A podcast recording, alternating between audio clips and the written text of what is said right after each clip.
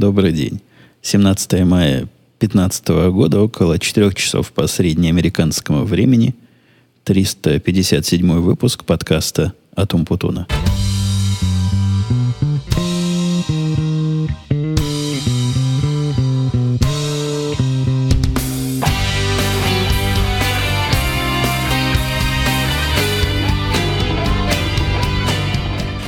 Специалисты из моей области поймут, на какую жертву я сегодня пошел.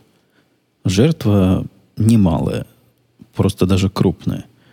Начался у меня тут по работе новый проект, в котором все можно сделать красиво, правильно, в котором есть время и ресурсы, и потенциально огромный рынок. В общем, такая штука, которую стоит с самого начала как следует придумать, потом как следует делать, а потом гордиться за себя и радоваться – вкушая результаты. И я в последнюю неделю, вот буквально в прошлую пятницу, об этом проекте начал думать, а с понедельника начал кое-что делать. За неделю так раскрутился, так разбежался, что как тот велосипед остановиться не могу. И давно у меня такого не было, чтобы всю неделю я был в таком потоке концентрированного самосознания. В нашей области, около творческой, такие потоки бывают, и в них считается, что лучше всего работать. Мне кажется, профессионал любой проект интересный или интересный должен вводить состояние, когда лучше всего работается. Но, тем не менее, когда ты в таком находишься виде, трудно из него во что-то переключиться. Это как раз те самые случаи, когда жена мне что-то рассказывает, а потом говорит, что я с ней вполне разумно беседовал, чего-то отвечал, какие-то адекватные реакции проявлял, а потом, когда к вечеру я выхожу из этого состояния, оказывается, что никакой памяти о прошедшем разговоре мне и близко нет. Ну, то есть, вообще какая-то часть мозга, видимо, ответственная за разговор с женой работала, но была отключена от основного. Я, я так подозреваю, это спиной мозг отвечал, а головной мозг в это время занимался главными и важными делами. В общем, я вырвал себя сегодня, вот прямо сейчас, за минуту до этого подкаста из состояния, состояния, когда я весь там, и вырвать было, ой, как непросто, поскольку начинает что-то вытанцовываться. Вот знаете, когда между штрихами появляется... Я не знаю, как это художников. Не поймите меня – неверно. Я не пытаюсь быть экспертами в этой области, но я так представляю, они штрихуют что-то, штрихуют, малюют, малюют там своими кистями, а потом раз, что-то вытанцовывается правильное. Ну или писатель там писал, писал слова, а потом оп, видит за ними что-то что вырастает, какой-то смысл, какой-то сюжет. Вот так и у меня. До самого вырастании дело пока не дошло, но чувствуется, чувствуется, что оно на конце пальцев, на кончиках пальцев вот-вот и выпуклится. И вот из этого вот-вот выпуклится состояния я себя оторвал, поскольку знаю, что в таком состоянии настоящий проект может находиться долго. Кажется, что добежал уже до финишной прямой, а нет. Ну, как в известном парадоксе, когда кто, кто не может догнать черепаху? Когда он каждый раз делает шаг в половину э, меньше, чем прошлый, и поэтому теоретически никогда не дойдет до конца. У нас, конечно, когда последний шаг уже такой маленький, что им можно пренебречь, считается, что проект готов. Но мне пока таких половинных шагов делать, чувствуется и делать, хотя, ох, как чешется, вот сейчас остановиться прямо, забыть о своих обещаниях и дописать. Но нет, возьму себя в руки и пойду посмотрю на заготовленные темы. И с тем, конечно, самой э, шокирующей, даже не новостью, а ожидаемым событием недели, это были э, наши китайские, внутрикитайские разборки. Индо-пакистанский инцидент, как пел Высоцкий. Но там ни индо, ни пакистанцев не было, но, согласитесь, где-то где рядом там, где-то в том же регионе. Китаец. В прошлый раз я в подкасте рассказывал, как-то удивительно завалил проект, но в результате проект этот оказался как полет Аполлона-13, который называли «удачная неудача». И у нас также это оказалось. Начальник, по-моему, я об этом рассказывал, смог, используя чудеса э, своего демонстрационного умения показать программу, которая не работала, рассказать, вот оно вот так будет, когда будет. В принципе, по картинкам рассказал, как оно должно быть. Удивительно, но факт, заказчика это устроило более чем полностью. Он оказался в восторге нечеловеческом, что, кстати, навевает на мысль, может, и не надо к демонстрациям ничего настоящего показывать, а достаточно нарисовать красивых картинок, и, и все пройдет. Но не всегда оно проходит. Иногда действительно им хочется посмотреть на разные тонкости и почувствовать, что продукт уже близко, особенно если мы говорим, что вот-вот и, и закончим – Короче говоря, несмотря на то, что все пошло не по плану, заказ к нам пришел, заказчик у нас в кармане. Мы, мы рады и довольны, и концентрируемся на, на этом проекте. Не все, но кое-кто из нас концентрируется, хотя мы произвели передвижение войск. Войск у нас немного, но зато каждый человек как армия. Поэтому одну армию мы кинули в помощь китайцу.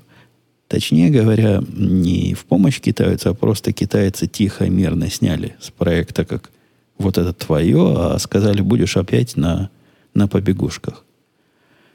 Это первая часть, так сказать, процесса. Это не относится к воспитательному процессу, а просто относится к нашему желанию продукт таки сделать, потому что мы убедились, что молодой еще не тянет. А вы понимаете, вот такой факт, когда человеку, человек просто плюнул на то, что от него ожидали, и пропал, и исчез, и в принципе, ну, я жаловался в прошлый раз, что факт для меня удивительный. То есть как-то у него там шарики за ролики не цепляются, и шестеренки как-то в голове неправильно друг с другом соединены. Поэтому было очевидно, что как-то надо помочь этому соединению, смазать и заставить крутиться в нужном направлении. Я с начальником нашим разговаривал сначала по телефону, а потом, когда я пришел в офис, ну так я... У нас общая еда была, общая. Мы на крыше все еще едим, то есть мы поднялись все на крышу, провели совещание. Но там я начал этот разговор так мягенько, шутейно, как я люблю, сказавши, поздравив начальника с удачной демонстрацией, он там как раз детали рассказал. И прямым текстом, ну, шутка юмора, сказавши, что да, эта демонстрация, конечно, удалась, но не благодаря нашим техническим достижениям, а скорее вопреки. И посмотрел на нашего, значит, молодого. Молодой потупился, но это было только начало. Начало нашего балета. Когда мы сидели в офисе, начальник сделал странное. Вот никогда такого не делает, тут опять. Говорит, я иду кофе пить. Говорит, ты не хочешь со мной пойти? Мне, то есть говорит. Я даже сначала не понял, чего он от меня хочет, какой кофе я. Я вообще не хожу кофе пить из работы. У меня на работе прибор такой модный для изготовления кофе, но редко. Редко я этим занимаюсь. Слишком хлопотно. Кстати, проект купить кофеварку в офис у меня стоит в плане уже почти два года. То есть каждый раз приезжая в офис, и когда мне хочется кофе, я вспоминаю, что у нас нет кофеварки. Я лезу в интернет.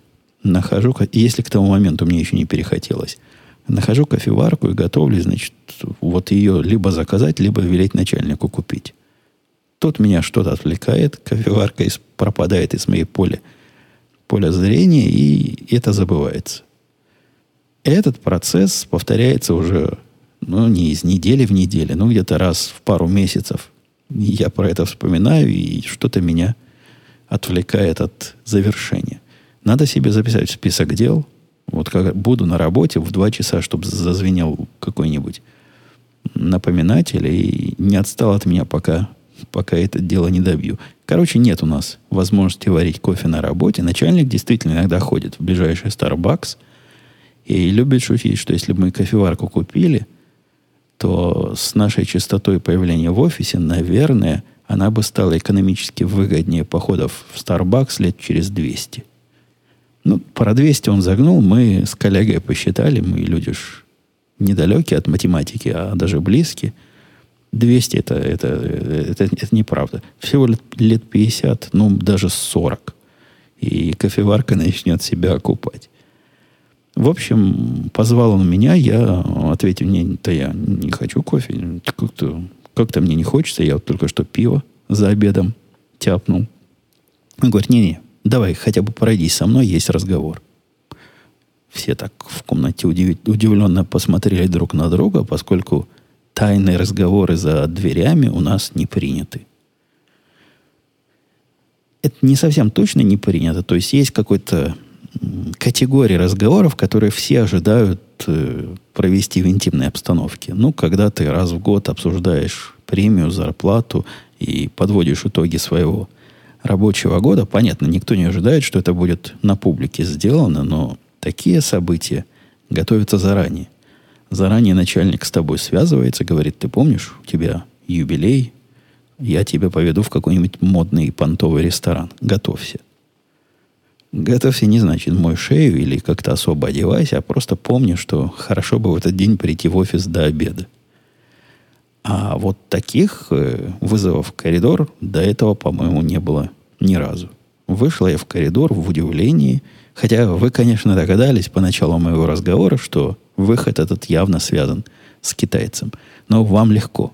Я вам уже все камешки разбросал, а мне, мне было довольно удивительно – Отойдя от двери где-то шагов на, на несколько, по нашему уже похожему на тюремный коридор, коридору сказал мне, ну, чего будем делать с нашим китайцем? Как молодого учить-то будем? И так жалобно, жалобно на меня смотрит. Тут надо понять, и я, по-моему, тоже об этом как-то прямым текстом говорил, у нас начальник совершенно не конфорт. Ой, как это слово выговорить-то? Ну, не любит конфронтации, не конфронтационный человек. Любит решать проблемы полюбовно. Любит, чтобы все были довольны. Ну, то есть, когда, когда я заказал новый себе компьютер он, и сказал, что я тебе, мол, 200 долларов сэкономил, поскольку себе меньше заказал размером, чем мог, он сразу захотел мне сделать приятно и говорит, да нет, нет, не, не думай, не, лишь бы ты был доволен, лишь бы ты был счастлив. Давай, давай дорогой купим, давай, там есть еще дороже, давай, давай два купим. В общем, пытается сделать своих работников счастливыми, потому что, ну, во-первых, человек он такой, а во-вторых, понимает, что счастливый работник – это производительный работник. Но когда надо идти на эту самую конфронтацию, которую я вот с третьего раза тут выговорил – он старается избежать этого всеми силами. При разговоре с ним по телефону я чувствовал, как ему этот разговор не просто вести, потому что, ну, про китайца, когда мы говорили и обсуждали, что с ним не так, потому что он себе представлял вот этот самый день, когда придется как-то его прессовать и как-то шарик за ролик ему заводить. И было ему от этого грустно. И вот день настал. Стоит он напротив меня, смотрит глазами – буквально жалобными, как у коровы, ведущую на убой. И говорит, ну как, как с этим будем разбираться? И в вопросе напрашивается ответ. То есть он, конечно, не может попросить меня прямо, мол, а не мог бы ты сделать эту работу, и не мог бы ты, значит, все с ним а, меня не вовлекать, но намекает, взглядом намекает. Я человек понятливый с одной стороны, с другой стороны, мне кажется это моей обязанностью, а с третьей стороны, видится мне слишком рано переводить дело вот в такую идеологическую плоскость, доводить до, до самых серьезных, значит, э, недовольств, а пока ограничиться моей воспитательной беседой. Все это я ему примерно так и доложил, пообещал, что сейчас я не буду этот разговор устраивать, потому что середина дня, и явно я этим китайца из колеи выбью, Потому дождусь, останусь сегодня подольше, дождусь до конца дня, и когда вот уже он уйдет, тогда и разговор проведу. На том и порешили. И вот остались мы, я, мой коллега, с которым мы вместе пытались китайца на ум, э, на ум, на путь ума наставлять. И тут я начал вот этот разговор. Мол, за добрым угощением умолчать я не могу. Мол, прошу Ильич прощения за ошибку на логу. Начал я с ним этот тяжелый разговор. Ну, не тяжелый. Мне такие разговоры не тяжело разговаривать. Хотя я, я тоже человек, не любящий конфронтации, но опыт большой. У меня таких разговоров за жизнь было много. Про сотни не скажу, но десятками исчислить можно. Ну и выдал я ему все, что хотел сказать. Сказал, дружище, ты, у меня к тебе есть серьезный вопрос. Ты понимаешь, как это было? И что это полнейший провал. И все мы тут недовольны, все мы от тебя другого ожидали. И, и вообще, и вообще. Ну, там у меня длинная речь на, на этот случай заготовлена. Но в зависимости от... Жена просто расстроилась, когда я рассказал об этом. Я, говорю, я ей сказал, что в таких речах иногда очень полезно упомянуть какое-нибудь неприличное слово, которое ты просто в разговоре человеческом либо никогда не, уп- не упоминаешь, либо это нечто такое, что тебя вообще не ожидают. И поэтому я там пару раз загнул для того, чтобы показать ему серьезность происходящего поскольку происходящее было серьезно, и мне очень хотелось, чтобы он это понял.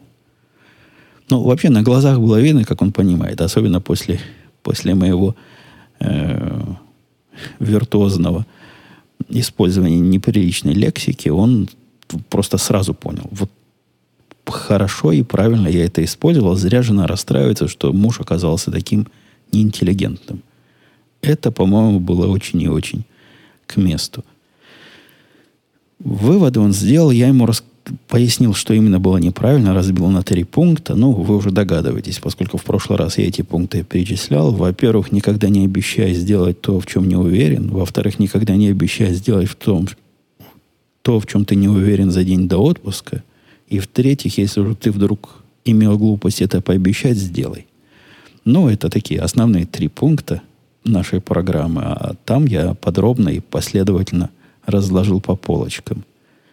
В общем, а там еще мой коллега был, я к нему обращался так, не то что за поддержкой, а за поддержкой беседы. Он на меня смотрел зелеными глазами. Он, он меня в такой ипостаси не слышал еще никогда, но быстро понял. Он человек соображающий, быстро понял, чего я от него хочу, и тоже как-то поддержал. Но играл доброго полицейского. Я был плохим, а он был добрым. Соображает чувак, именно этого – Именно это от него и требовалось. Потом, когда я уже домой пришел, он мне написал, значит, по нашему чату, говорит, ну, чувак, ты травмировал нашего кида. Ну, мы между собой пацаном называем, типа, кид. Он просто, после того, как ты ушел, он чуть ли не, не весь в слезах был, и видно, что прочувствовал. Просто слышно, что прочувствовал, и, ну, Насколько сделал правильные выводы, сказать трудно, но прочувствовал по самой печенке. Ну, поглядим, как, как оно дальше будет и сможет ли он когда-нибудь самостоятельными проектами заниматься. Но пока мы его от самостоятельных проектов отстранили. А будем, будем держать его в таких, на коротком поводке и в, в очень э, ежовых рукавицах, чтобы ни вправо, ни влево и ни о каких самостоятельных проектах ему, наверное, на ближайший год думать не придется. Но сам виноват. Ему дали шанс.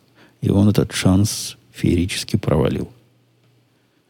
Идет у нас еще раз, я застрял сегодня в рабочей теме, идет э, процесс, вот этот процесс, которым я вначале хвастался, где я в потоке, и где я придумываю, программирую, он доказал этот процесс а точнее подготовка к нему, что мир тесен. Тесный такой тесный мир. Дело в том, что для этого продукта нам нужен еще один человек. Человек не из моей области, а из бизнес-области, который будет с заказчиками беседовать, который будет все это показывать, доказывать, который потом будет отвечать на все вопросы. Но это серьезная работа. А она настолько серьезная, что подобного рода продукты в других компаниях, я так подозреваю, имеют, ну, не скажу, что десятки, но от 10 до 20 людей живых, которые вот этим бизнесом занимаются, этой поддержкой занимаются, этим объяснением. Там продукт сильно навороченный. Но поскольку мы умные, мы решили, что нам троих хватит. То есть я буду заниматься всем написанием, возьмем человека, который будет всем бизнесом заниматься, ну а начальник, значит, сверху будет м- запасным. То есть если вот этот человек, который по бизнесу как-то отсутствует или в отпуске, или, или болеет, то он сможет ответить на все эти вопросы, поскольку в бизнесе в этом он понимает, дай бог, каждому. И взяли мы тетку на эту позицию, вот уже совсем-совсем взяли. Она в э, понедельник придет на работу, а для меня это означает, что да, тут перебивка самого себя. Хочу похвастаться, как я хорошо все-таки натренировал общественное сознание моего конкретного частного начальника. Тетка должна прийти, выйти первый раз в понедельник, хотя она уже приходила с нами знакомиться, ручкаться и получать традиционное ей или ней от всех людей. Но вы знаете, у нас система консенсусная, все должны одобрить. То бишь, каждый должен подтвердить, что какой-то какой-то особой неприязни она у них не вызывает. Это не связано с полом, это и мужиков точно так же. То есть это любого работника. Он так проходит через строй всеобщего согласия, ну или хотя бы отсутствие неприятия. Она приходила, и я не помню, я рассказывал, да, что мир тесен, потому что оказалось, что мы с ней работали. Вот насколько все-таки Чикаго крупная деревня, и, видимо, настолько рынок квалифицированных работников в нашей области невелик. Мы с ней когда-то работали. Она мне нравилась всегда. Я всячески приветствовал ее приход. И вот теперь мы с ней, мы с ней начнем сообща эту самую гирю пилить. В понедельник я, вот этот завтра, она первый день у нее на работе, но пойду ли я на работу, чтобы с ней поговорить? Ну, согласитесь, новый проект стоит с человеком посидеть, подумать вместе, помозговать. Причем она может полезных всяких штук сказать. То есть я этот бизнес тоже неплохо понимаю, но не занимался им 20 лет. И каждый день и, и, и без выходных нет. Я в основном теоретик этого бизнеса, она же практик. Когда я начальнику сказал на его робкий вопрос, как же мы будем этот проект начинать, я сказал, ну давай встретимся вместе, или по телефону поговорим, или по видеоконференции. Он говорит, так ты не хочешь приходить в, опус, в, в, в офис, простите, и, и не требует. Вы представляете, не треб, начальник не требует, чтобы я пришел в офис, хотя просто в своем праве. Я, конечно, сказал, ты с удовольствием приду в офис, потому что, во-первых, надо, во-вторых, почему бы не прийти, а в-третьих, такие внеочередные визиты у нас теперь настолько редки, что выбиться из общего правила не помешает. Он переспросил, не будет ли, значит, хлопотно, может, лучше действительно по телефону. Короче, мы так с его китайскими церемониями так и не решили, что мы делаем в понедельник, как мы вместе собираемся или каким, каким образом коммуницируем, каким техническим образом, в физическом мире или виртуальном. Но, видимо, мы еще сегодня с ним свяжемся и договоримся. Договоримся на завтра. Ну, а так я, я рад. Это один из тех, простите, нечастых случаев работы с бизнес-специалистом, когда специалист является не тормозом, а помощью – и правильно ситуацию воспринимает. То есть не как человек, я поставлю задачу, а вы там сделаете, программисты на своем там волшебной магии. Нет. Она достаточно понимает, чтобы представлять себе, чего именно мы делаем. Разные слова знает такие, когда мы ее так неформально, не мы, я, я ее и так знаю, но когда коллеги неформально интервьюировали, это даже не было интервью в общем виде – поскольку я добро дал, начальник добро дал, это так, разговор за жизнь. Так вот, во время этого разговора она их поразила знанием каких-то технологических вещей. Не то, что она может сесть и программировать, но как там все устроено, как что с чем соединено и что чего вызывает, знает на уровне, который ты не ожидаешь от бизнес-человека. В общем, я предвкушаю радостный процесс – то есть процесс, в котором каждый член нашей команды из двух человек будет вносить свой нескромный вклад в общее дело.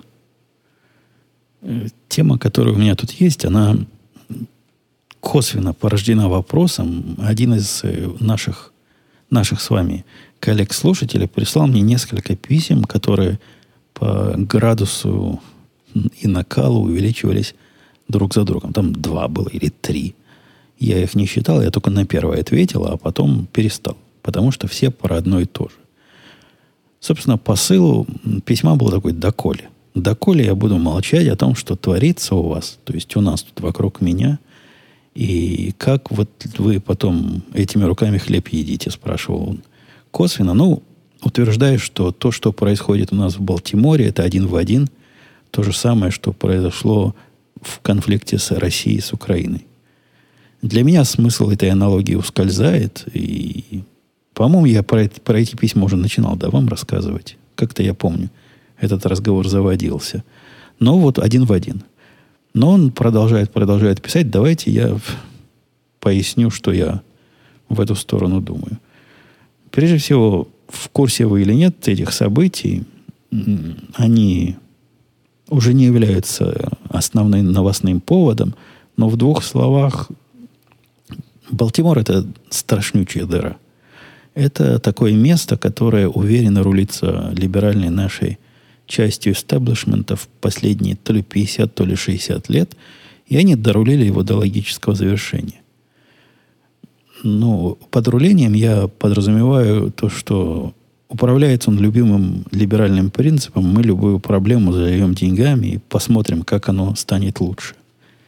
От этого лучше не становится, и в течение вот этого полувека они пытались из Балтимора, который и тогда, наверное, наверное был дорой, не уверен, такой же страшнючий, как сейчас, но лучше они точно не сделали. Там процент безработицы сейчас такой, что во времена Великой депрессии было меньше. То есть вот этим чувакам Великая депрессия – это за счастье. Та самая, когда банкиры выбрасывались из своих офисов, помните?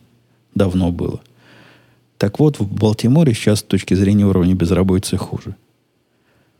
И главное там развлечение, я так понимаю, для молодежи. Но он в основном такой черноватый город, и молодежь, соответственно. И главное развлечение – это банды уличные, продажи наркотиков и, и все прочее.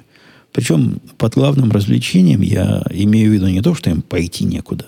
Нет, это сильно ну, агрессивно финансируемое место – для, чтобы понять, вот, насколько агрессивно, это второй по размеру субсидий э, школьный округ или там несколько школьных округов. То есть школы их финансируются так сильно, что только еще одно место в этой во всей стране такое количество денег туда вливают.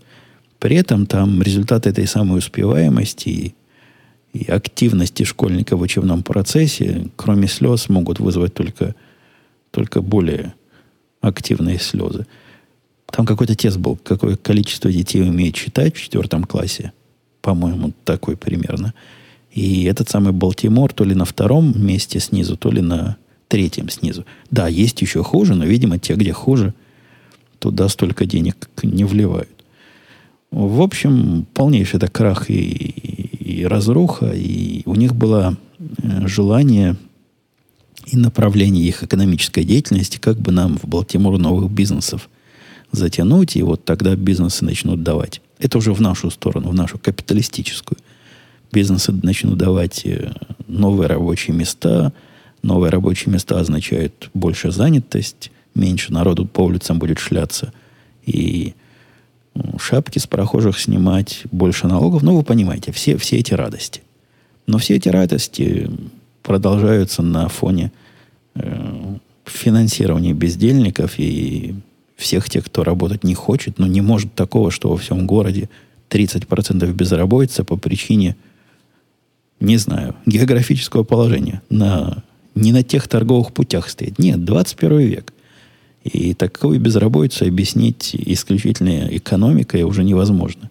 Это уже социальный факт и социальное явление. Так вот, в этом Балтиморе полиция, видимо, живет тяжело, потому что преступность там высокая. И я так понимаю, с босиками они там особо не церемонятся. Полиция там не российская. То есть, чтобы вы понимали, это черный город, и в отличие от Фергенсона, где их потом за это пинали, что, мол, у вас тут много э, разноцветных людей – а полиция подавляющая белая, здесь наоборот. Здесь в полиции большинство не белых. И главный полицейский надзиратель не белый. И мэр всего этого места тоже Не, она не черная, но такая смугловатая. Ну, тоже. Белая там не в почете, судя по всему. И вот полиция задержала одного босяка, который известен как босяк. Не то, что взяли на улице. Нет, известный босяк, который, увидевший полицию, по-моему, стал убегать. Его догнали, обнаружили при нем нож. Сейчас идут разговоры, был ли этот нож законный, незаконный. Ну, такой хороший нож. Обнаружили, повязали, арестовали, посадили в каталажку перевозную. То есть, где его должны перевести с места задержания на на место предварительного, до места предварительного заключения.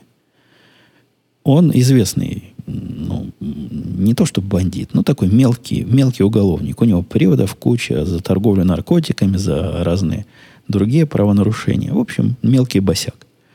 Посадили в эту машину, он вырывался, кричал, сволочи, паскуды.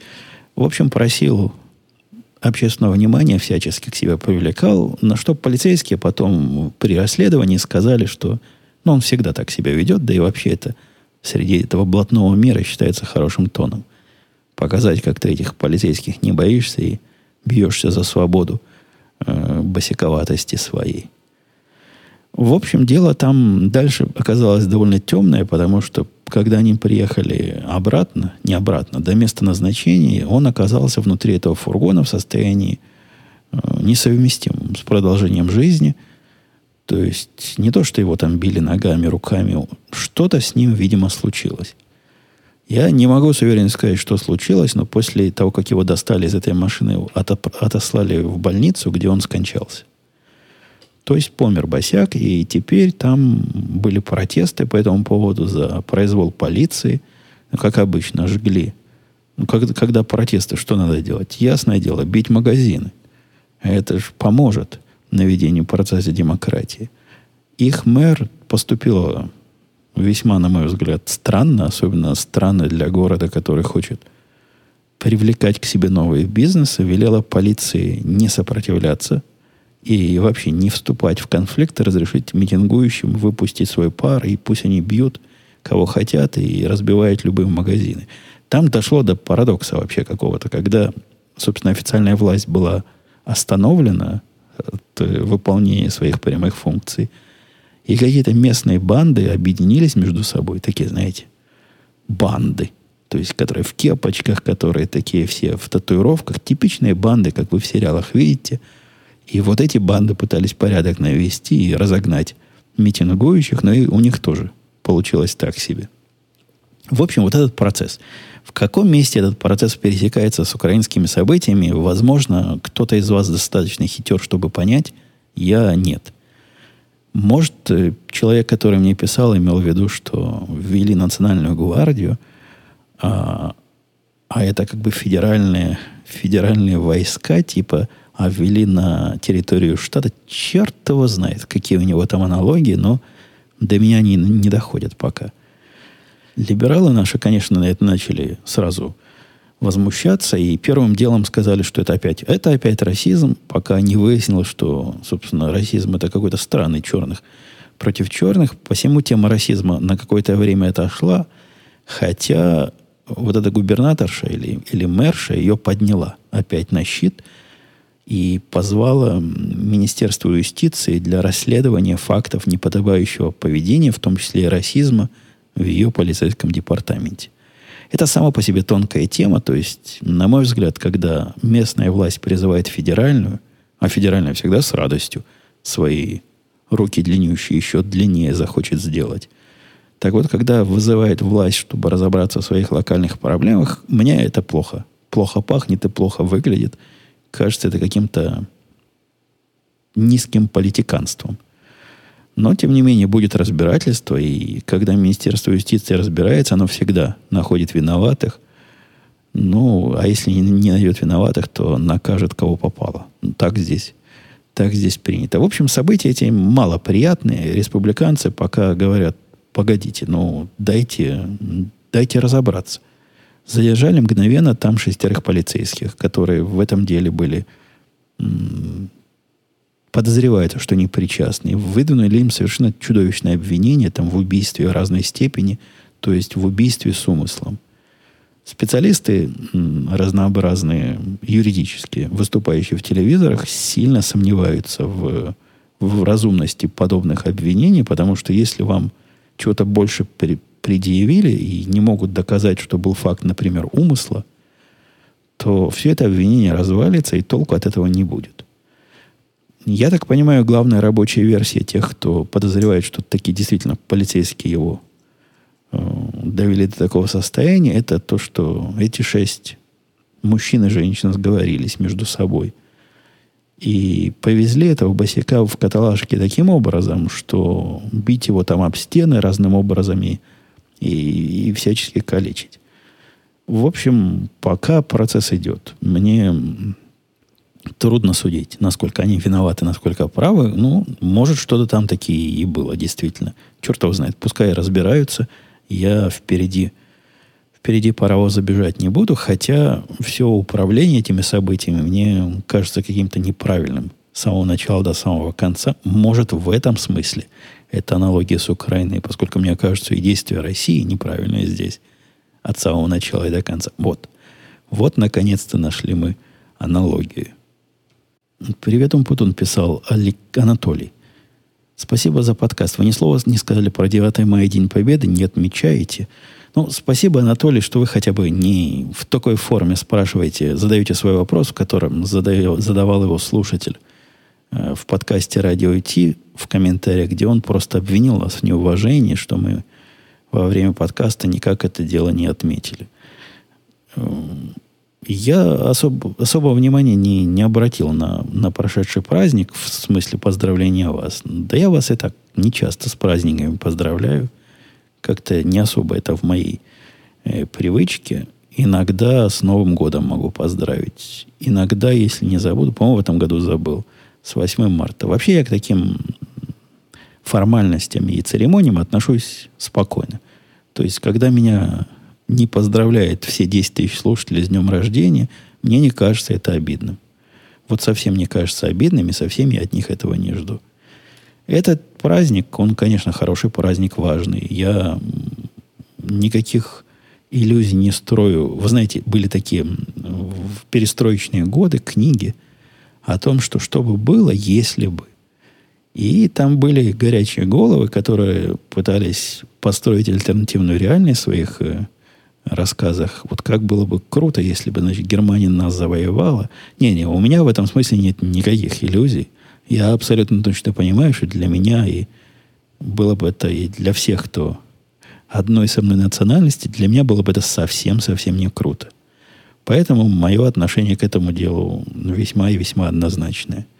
Что касается активного празднования, ну, оно настолько сейчас стало каким-то неприятно политизированным, что я даже человек, ну, не, не чурающий трогать политику за, за ее грязные руки, решил в этот раз все-таки в стороне постоять и ничего не говорить про, про всю эту безумную э, вакханалию вокруг празднования, но и сам в ней никакого участия принимать я не буду. Хотя, если вам так надо мое поздравление, конечно, поздравляю, это, это правильное дело.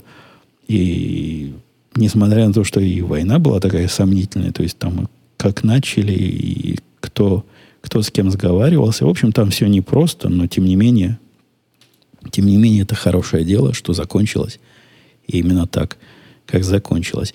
В семье мы не празднуем. То есть это не, не праздник у нас в семье типа Нового года или моего дня рождения или дня рождения жены. Это практически все праздники, которые мы вот так в семейном кругу празднуем. Так заведено. А, нет, День Победы не празднуем, День Великой Октябрьской революции не празднуем, День независимости Америки не празднуем. В общем, нет. Никакие такие праздники в семье мы особым образом не отмечаем, хотя, конечно, помним. Сергей писал, привет, он послушал твоих рекомендаций, попробовал перейти на электронные сигареты. Но так как-то оно не на всех срабатывает. От обычных отказаться не вышло, теперь еще электронные в перерывах между ними курю. Вопрос, пробовал ли ты курить трубочный, трубочный табак с помощью вейпорайзера? Если как, то да. Если да, то как оно? Я даже не понимаю, как это технически возможно. Я слышал, что есть такие модели, в которые можно такие они двух, двухпозиционные. Можно и табак засунуть как-то, хотя я не представляю как, и, и жидкость налить. У меня таких нет, я таких не видел, и табака туда засунуть я никак не могу. Я не встречал людей, вот типа, типа Сергея, которые не могут отказаться от настоящих, когда переходят на электронные. Хотя моя выборка совсем небольшая, но, возможно, вот Сергей то самое исключение, которое дополняет мою выборку. Мне кажется, если есть желание и нет предвзятости, то всякий, кто этим вопросом заинтересуется, сможет вполне перейти. Кост писал, привет, насчет разрыва поколений не совсем верно. Людей, привыкших работать самостоятельно, а не на дядю, мне кажется, всегда было мало. Работник предложил, начальник дал зеленый свет. Начальник, а не он принял решение. Будут проблемы, вина начальства. То есть по-крупному накосячить работник физически не может, так как не принимает решения. То, что работник может что-то решить для многих, с одной стороны, противоречит законам физики, с другой нафиг нужно. И большинство компаний, осознанно или нет, но поддерживают такое расположение сил, воспитывают работников в таком ключе, но и личные свойства характера способствуют. Я с Костом частично бы согласился, потому что провел несколько лет своей жизни в организации, которая именно и пыталась сделать из людей винтиков, которые решения не принимают, а прыгают по приказу. Но во всем мире такого среднего и мелкого бизнеса это не так. Ни один, ну, если ты не, не, не дикий enterprise, который люд, людей считает сотнями тысяч, и который уже давно оторван, процесс давно оторван от результата, ты просто не выживешь, если, если у тебя будет такое, у твоих работников будет такое отношение. Я знаю несколько тут компаний, которые в разной степени крупности. Но если там не считаются эти самые специалисты на тысячи, то, как правило, от каких-то специалистов ожидается гораздо большее, чем описывает Кост, не просто от э, забора до заката откопал свое, а там трава не расти. Не, не. Это, это другая реальность, которая, в которую мы своего м, китайца все-таки воткнем и научим его родину любить. Сергей писал по поводу твоего сравнения программистов с инженерами и массостроителями. Что если бы последний... Тут, тут длинный-длинный. Он в конце пишет такое. Мне непонятно, пишет он, почему до сих пор создатели языков не объединятся, чтобы создать один универсальный, быстрый, простой и многофункциональный язык. Это, Сергей, просто либо вы не очень близки к нашей области, либо вы предлагаете придумать такой новый язык. Я имею в виду разговорный. То же самое, что предложить придумать новый язык для написания поэм, и после этого все поэты станут правильными поэтами, великими поэтами. Потому что язык не позволит им писать плохие стихи. Нет, как у них позволит, так и у нас позволит. И проблема языков ни у нас, ни у поэтов, ни даже у прозаиков не стоит. Михаил писал, Евгений, спасибо за подкаст. Скорее всего, в конечном итоге в США начнется тихое ведение цензуры – насчет карикатуры и вообще подобного. Потому как долго не смогут уживаться в одном обществе гонения, к примеру, на гомофобов и такое конкретное отстаивание прав явных фашистов. Э, не понял. Ладно, где-то это все пересечется, и тогда придется идти на какие-то меры. Как, например, с оружием. Вроде как Биль правах дает право, но когда начинается стрельба в школах, даже у самых ярых сторонников второй поправки начинает зарождаться сомнения. Да ладно, у самых ярых начинает зарождаться сомнение в этом случае у самых ярых противников второй поправки.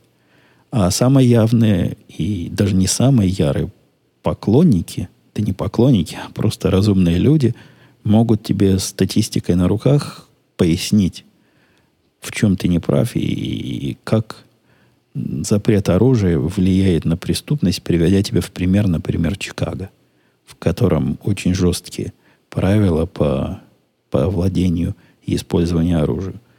Тема с карикатурами, пишет дальше, он часто затрагивает религию, что вообще вопрос очень тонкий. В России этого боялись, сразу впендюрили деревянный закон о защите религиозных чувств верующих. В США подобный закон пока не реален, но вот отстрел таких карикатуристов станет трендом, то все вполне возможно.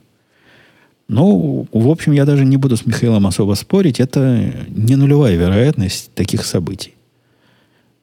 Ну, к счастью, вероятность все-таки это не, не так уж высока. Я бы ее определил как 50%.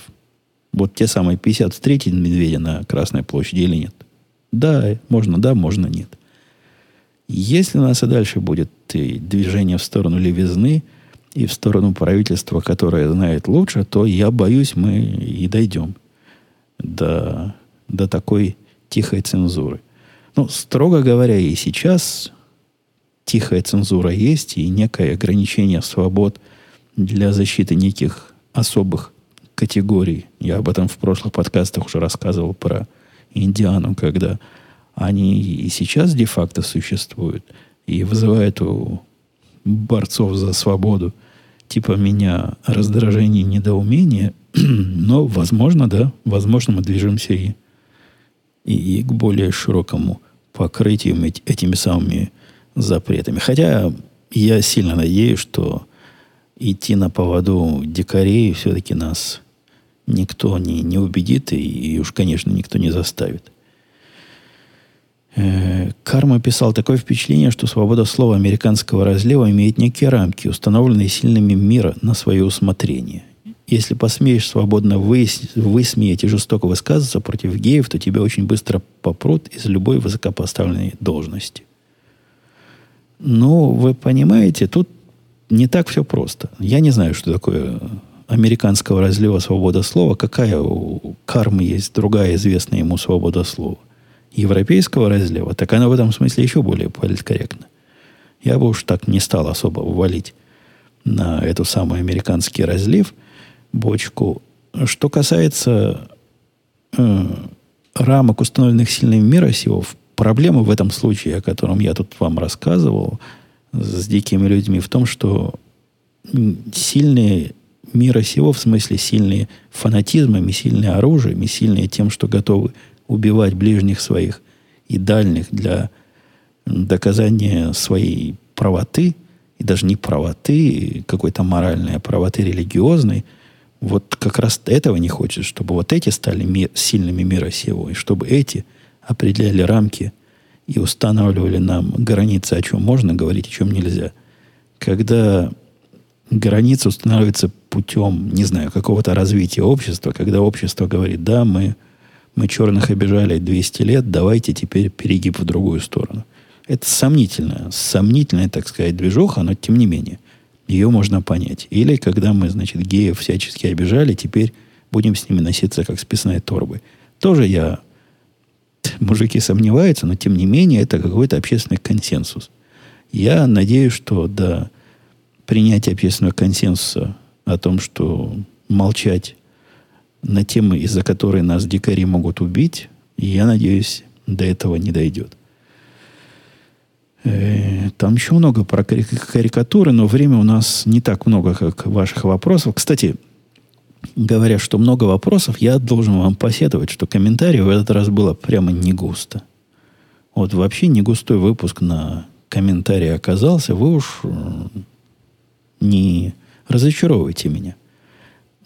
Разочарование мое в том смысле, что когда я подкасты писал раз в месяц, там всегда было штук 40 комментариев, и я из них мог спокойно выбрать и о чем-то поговорить, а здесь то ли я вас уболтал, то ли ваша активность на, при такой моей высокой частоте выпусков не успевает. Но либо, либо вы будете успевать, либо будем принимать меры.